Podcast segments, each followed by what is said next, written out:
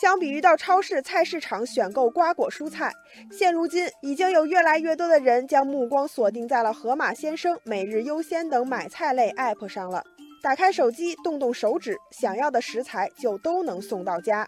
网友大东说：“我经常在每日优鲜上订食材，种类丰富，送货上门挺方便，而且办了会员还能享受优惠。”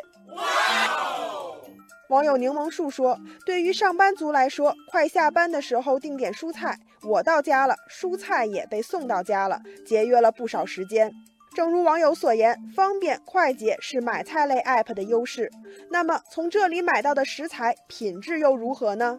最近，杭州市消保委就消费者普遍关心的到货及时性、商品质量、售后服务等情况进行了测试，选取的对象包括盒马鲜生、京东到家生鲜极速达、美团优品生鲜、每日优鲜等七款买菜类 App。如今，测评的结果新鲜出炉了。在送货及时性方面，七家平台都能够在承诺时限内送达，并且送达的时间比承诺的时间提前十分钟左右。其中，美团的送货时间最短，只有三十五分钟。虽然送货时间有了保障，但是送过来的商品在某些方面却不容乐观，其中就包括常见的缺斤短两。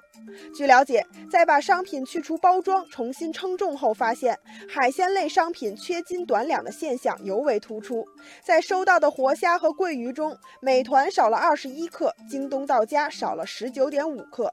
网友菲菲说：“作为海产品的爱好者，我经常在盒马鲜生上订购三文鱼片，不过从来没有注意过分量足不足。”网友一杯花茶说：“在超市买菜时可以使用公平秤，缺斤短两的情况可以得到控制。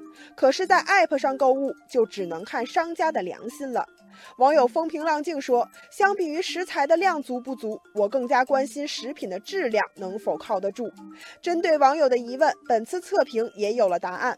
在检测中，七家平台上售出的果蔬类商品都没有检测出农药残留。不过，叮咚买菜和美团售出的桂鱼被检测出了孔雀石绿成分。要知道，我国已经将孔雀石绿列为水产上的禁药。网友天天说，平台在提供蔬菜海鲜时，一定要保证它们的质量，不能让不合格的食材端上我们的餐桌。本次测评结果给买菜类 App 敲响了警钟，也给广大消费者提了醒。网友一路向南说，买菜类 App 需要加强食品安全管理，加强对货品的检测，切实履行主体责任，保障消费者舌尖上的安全。